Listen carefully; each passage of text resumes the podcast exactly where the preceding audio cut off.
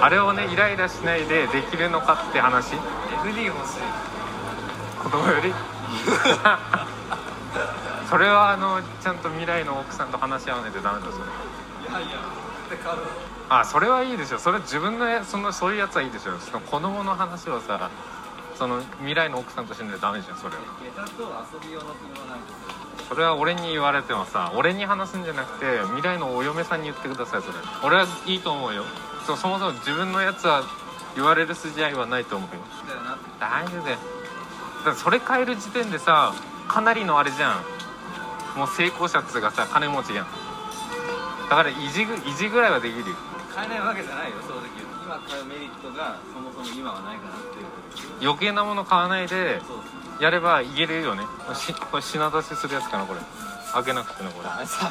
おいおいそうだ人をダメにするやつあんじゃん6人家族かなこれえ高くねこれ9万5千だってこれ高すぎこんなにこんなの買ってたらファイヤーできねえよシングルベッドってやつかなこれ最近ねクソハマってるね海外女優からその人と寝たいわああいう感じでああ2つね嘘だろダブルえでもぜ税込みだからいいんじゃないわかんない俺価値がわかんないこんな高いのって印象あの知識がなさすぎいてや税込みだったら安いですよそうなの俺全然わからん何あれ隠し扉みたいなんだけど何あれ入っちゃダメなのああれじゃねなんかレストランのあれだよああれかうまうまそうこれあ